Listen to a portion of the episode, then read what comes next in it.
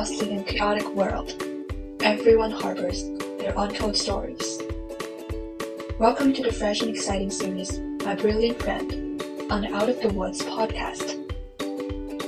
Here, we delve into the narratives of women, showcasing how they illuminate the stages of their lives in their unique ways. The series is more than just a collection of stories. It's a bridge that connects women who showcase extraordinary charm amidst their lives. Each leading lady here has her own dreams and challenges. Their stories, whether gentle or strong, invariably radiate authenticity and strength. Our focus lies on the experience of women that haven't been fully told yet, allowing the intricacy and depth of their stories to deeply touch every listener's heart. We believe every story is worth being heard. Every voice deserves to be cherished. Through sharing these stories, my brilliant friend aims to ignite a new understanding of life within the female community and a new exploration of self potential. Here, we don't have contrived slogans. We have real, vibrant stories and emotions that flow straight from the heart. In each upcoming episode, we will journey together into the worlds of these remarkable women, experiencing their wisdom, courage, and resilience. Let's listen and reflect together. Thank you for being with us. May these stories enrich every day of yours, adding color and depth to your life.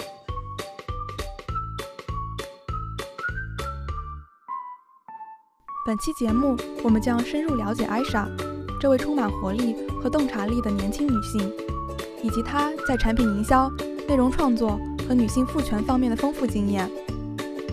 艾莎分享了她的个人和职业的成长历程，强调耐心、适应能力和同理心的重要性。这些品质塑造了她面对生活挑战以及在学术跟职业转型过程中的经历。最近。她从学生转变为一家零售穆斯林头巾公司的营销经理，这份职业完美结合了他的个人价值以及对营销的热情。此外，他还谈到了人工智能对营销的影响，承认其提高了效率，同时强调人工智能作为头脑风暴的工具，而非执行工具的角色。作为 YouTube 上的内容创作者，艾莎的频道是一个分享经验和培养在线社区的平台。他专注讲故事，提供与职业、生活和信仰相关的内容，特别是针对穆斯林女性的内容。在讨论女性赋权时，艾莎强调了理解和尊重个人选择的重要性，指出可以将个人的价值观与职业目标相结合，以及同理心在个人和职业领域的力量。最后，艾莎对未来充满希望，并鼓励听众追求自己的热情。在面对挑战跟不确定时，坚持自己的梦想。本期节目语言为英语，请和我们一起开启艾莎的故事。Last semester, Aisha and I crossed paths as classmates in a graduate data science course. Though we had only been acquainted through mutual classes before, her presentation on a personal project caught my attention she spoke about developing a hiking trail recommendation system based on public datasets, a concept that, as a hiking enthusiast myself, I found incredibly intriguing. Aisha's classroom presentation was not only informative, but also radiated her passion and pragmatic approach toward her interests. Through our conversations, I learned about her deep fascination with the marketing field and her creative side as a YouTuber, where she manages her own channel.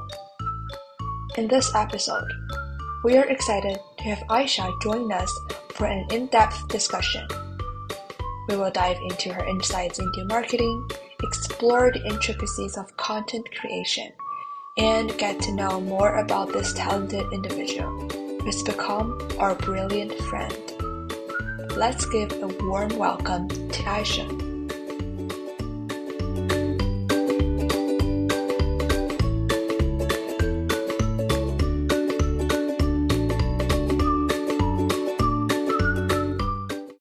Let's give a warm welcome to Aisha. Hello. Hi, everyone. Thank you so much for having me on. I'm super excited to be here. So, really, let's just jump in, but I'll turn it back to you. Cool. So, as a tradition of our podcast, could you share probably three words that you picked that could best describe your life journey so far, and what would these be? Yeah, uh, this is a really great intro question. Um, the three words that really just immediately come to my mind is patience adaptability, and then also empathy is the three words that I would describe my life journey so far.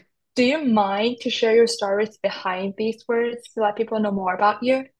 Yeah, for sure. Uh, so I said I'm adaptable, empathetic, and patience, and those three key, you know, words embody my life journey because of all the natural waves that I have had to ride over my entire existence.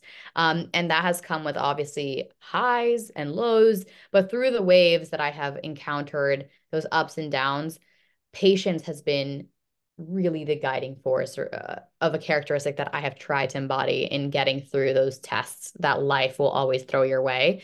Um, and along that journey of the you know the natural highs and lows of getting through things comes these two other characteristics or words that I use is adaptability and then also empathy. Um, adaptability in this regard is I am been very accustomed to being able to pivot, pivot and being flexible as things and hurdles and challenges come my way.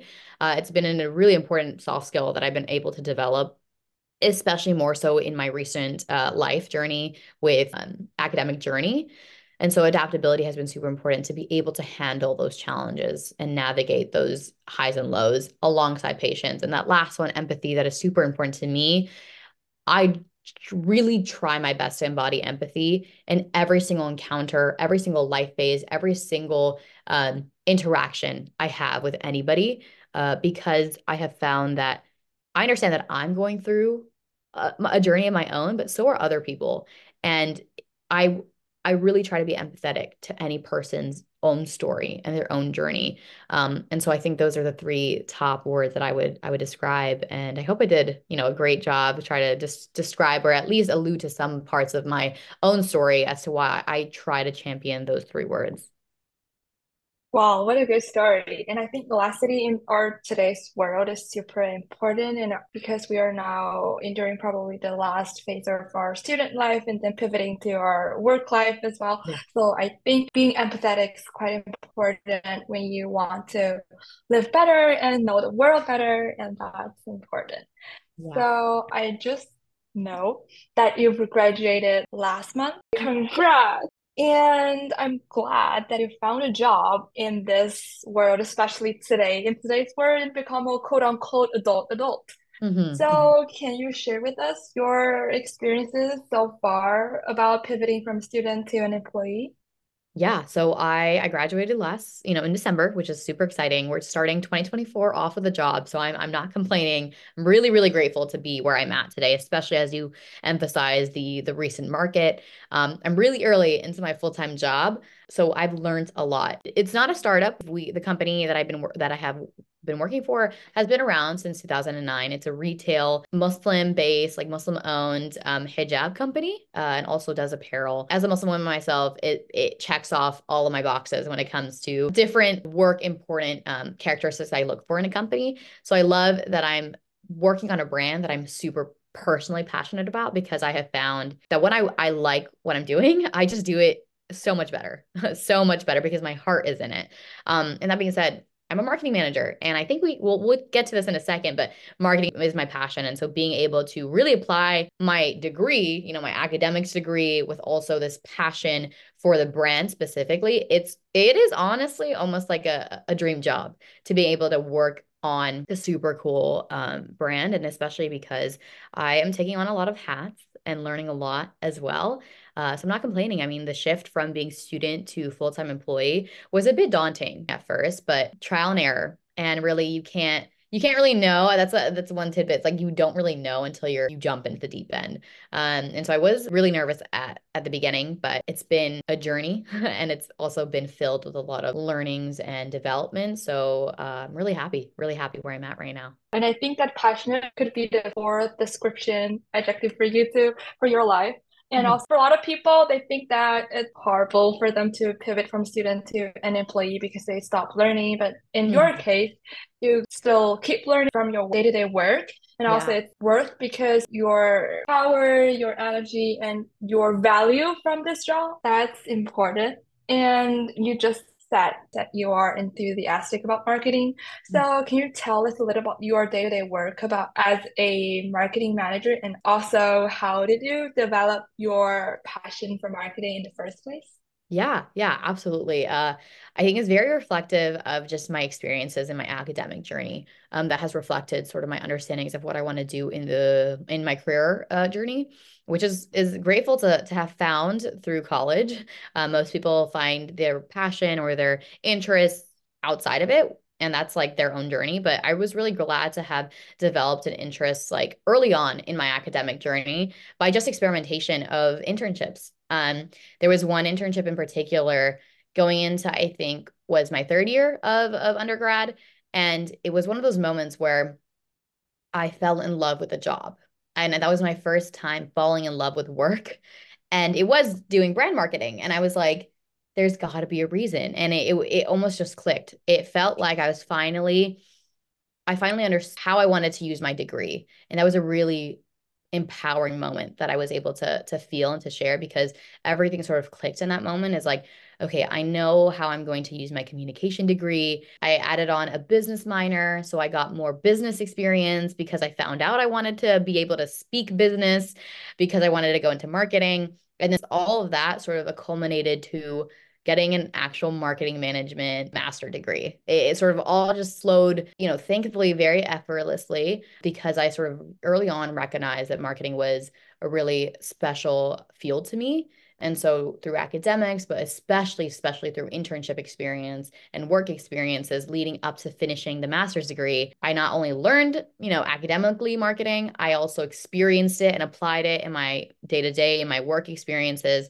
And then eventually found my way to an industry and also brand that I love. And so it was like boom, boom, boom, everything sort of aligned by the end of graduation.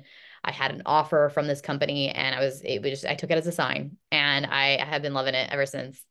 And from all these, I think your story is kind of a cohesive story. That's cool. And also, I think that for you, experience is the word for you to find your passion, especially when you think about your different kinds of internships and you, you find your passion through the mm. branding internship in mm. our third year of uh, college. And you know that marketing is kind of a broad world. It ranges from arts to science, ranges mm. from analytics to, to creativity.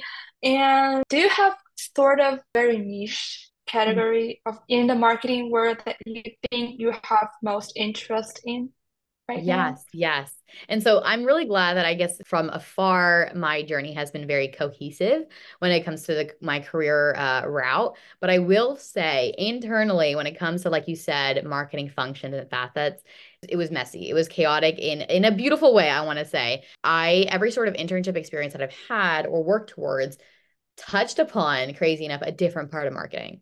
So I was quickly learning about myself, what type of marketing I uh, was resonating towards, and then also what I was good at. And then on top of that, I also experimented with different industries. So it's crazy. Every single internship, which, you know, I think to this date was has been five, five corporate gigs, has been a different kind of marketing, but also a different kind of industry.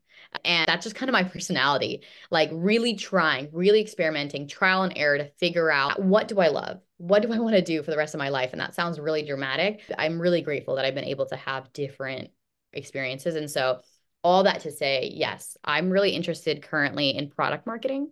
Typically, that is traditionally done in the tech world, but brands now and companies have now outside of tech been onboarding product marketers it kind of like is at the intersection of marketing but also product and engineering which is you know interests of mine specifically the brand that I work for now is retail, but we do sell products. And so uh been really cool to be, you know, at that forefront of what product marketing is looking like. And we'll see where that, you know, that takes me.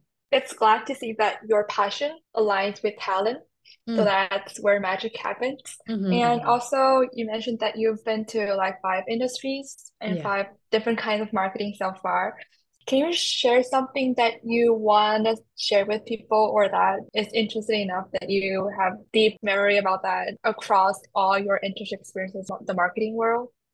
Yes. And I learned this actually from a mentor at the tech company I was at and this is advice that just has per, like resonated with me in any sort of experience that I've jumped to so far. Shoot your shot. The worst that can happen is a no.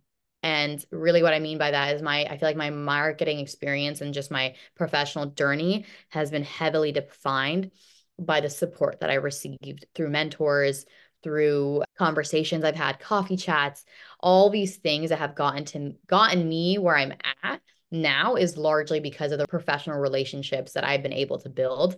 But none of that would have happened if I didn't do that email, if I didn't cold message, if I didn't walk up to them and ask them about their journey. You know, it takes a little bit of breaking down your ego or pride or confidence, whatever it might be, like that fear that you have about approaching someone or emailing someone. Biggest game changer for me in all my marketing experiences is, is getting rid of that fear because really the worst that can happen is a no or a no reply. Like it doesn't harm you. The mentorships that I've been able to develop thus far all came from that a cold email or all came from one coffee chat and that's what i, I would largely uh, share out is shoot your shot because you know if you don't you miss every every shot that you don't take i know it's cliche but i i live by that it also let me remember something that I have experienced before is that uh, mentors is kind of important and they are like the signals for you to pivot or to make changes or to get out of comfort zone to achieve something that you've never imagined before.